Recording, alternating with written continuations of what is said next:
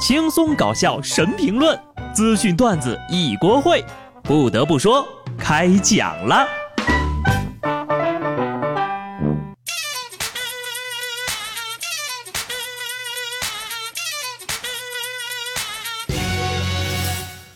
Hello，听众朋友们，大家好，这里是有趣的。不得不说，我是机智的小布。老天爷呀，先不要降温了，我还没有钱买厚衣服呢。而且呢，布嫂也说了，先不要降温，夏天的衣服反季打折了。他刚买了一堆，还没来得及穿呢。后来呢，我就觉得啊，其实冷并不是天气的错，应该是我自己的错。你说我整天好吃好喝的伺候着这群脂肪，然而如今当我在寒风中冻成一条狗的时候，他们就一个个装作不懂的样子，丝毫不愿燃烧自己给我取暖。心好凉，养了一群白眼狼。还好还好，虽然他们没有给我御寒，却让我帅气又长寿。新英格兰医学杂志刊登的研究显示，哈，中日韩等东亚人的体质指数，即体重的公斤数除以身高米数的平方后得出的数值，在二十二点六到二十七点四的死亡风险最低。高或低于这一范围的人呢？死于癌症、心血管疾病或其他疾病的风险增加。对照十八点五至二十四的正常体质指数范围，微胖的人更为健康。不嫂刚听完就打击我说：“人家是微胖，不是我这种胖的跟猪一样。”还说我的体重连微胖都算不上，只能算是比较慈祥。哼，我胖都这么帅气了，瘦了那还得了？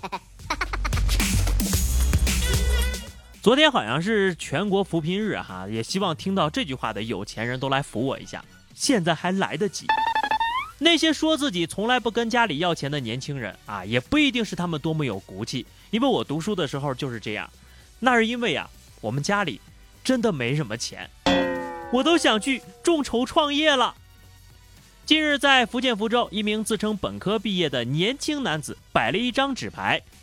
把钱投资给我，比给乞丐更有价值。每人收五元，还登记捐钱者的联系方式，称日后成功了会回馈他们。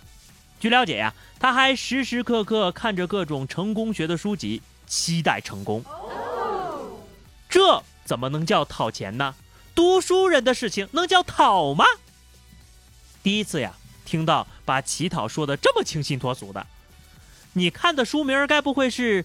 丐帮的高级必修书籍，如何优雅的讨饭吃？刚刚我看到一句话啊，说是一百个读书人，有一个混得不好的，就会说读书无用；一百个不读书的，有一个混出了名堂，都会说不读书照样混得好。这个呀，就是整个社会通行的文盲理论了。虽然说能够承诺回馈这一点呢，是非常值得赞扬的，但是。有手有脚的年轻人，这样靠施舍去获得人生的第一桶金，怕是有点不太合适吧？同样是年轻人，你看看人家赚钱的方式。浙江年仅二十一岁的外卖小哥小邵，今年二月份呢开始送餐，却已经是某平台全国送餐状元了，月跑三千六百六十一单，日均一百二十多单，月入一万六。今年到年底的话，应该能挣十五万左右。他已经买了车，正准备买房子了。哼，没有我每个月这几单，你一个月呀也就赚个一万五千九百八。来看看最近我说过的这类的新闻哈，煎饼摊大妈月入十万，把女儿供上大学读研还送出国；大爷景区卖馒头月入六万；八零后帅小伙闯荡非洲做川菜月入十万；辞职做民宿一年发展迅速，月入几十万。职业红娘月入十万，市场很大，所以啊，他一个送外卖的，一个月才一万六，能算得了大新闻吗？不说了，我去接单啦。我做工作那可是有底线的，可以忙，但一定要赚钱。我就特别郁闷哈，你说像我这样的人到中年了，衣食住行没有一项能够随心所欲，我都有点抑郁了。不过呢，今天我看到了果壳网的一条微博，说是最新的研究表明呀，遭遇过心理问题的人是多数的，一直保持心理健康的人才是少数的。在十一岁到三十八岁这段时间里，只有百分之十七的人始终没有过抑郁、焦虑或者其他失调，剩下百分之八十三的人呢，都遇到过心理问题，其中有一半都是反复或者持续几年以上的。看到这个消息啊，我都有点放心了。原来我们大家都是一样的。我觉得哈，困扰当代年轻人的已经不再是熬夜玩手机、刷剧什么的了，而是脱发。你知道自己为什么脱发吗？就是因为你小时候吹过的蒲公英吃掉的婆婆丁，变成鬼来收拾你了。可是人家蒲公英脱发也是为了繁殖下一代呀，而大胖呢，头发都快掉光了，连个对象都没找着呢。下面跟大家科普一个小知识啊，最近呢有网友体验了深圳航空的工作自助餐，除了菜色丰富之外，还发现这番茄炒鸡蛋竟然还分加糖的和没加糖的。本来呀，大家都以为是食堂的工作细致，满足南北方口味差异。直到后面有人道出了真相：机长和副驾驶必须不同时。机长如果吃西红柿炒鸡蛋和米饭，那么副驾驶呢就要吃醋溜土豆丝和烙饼。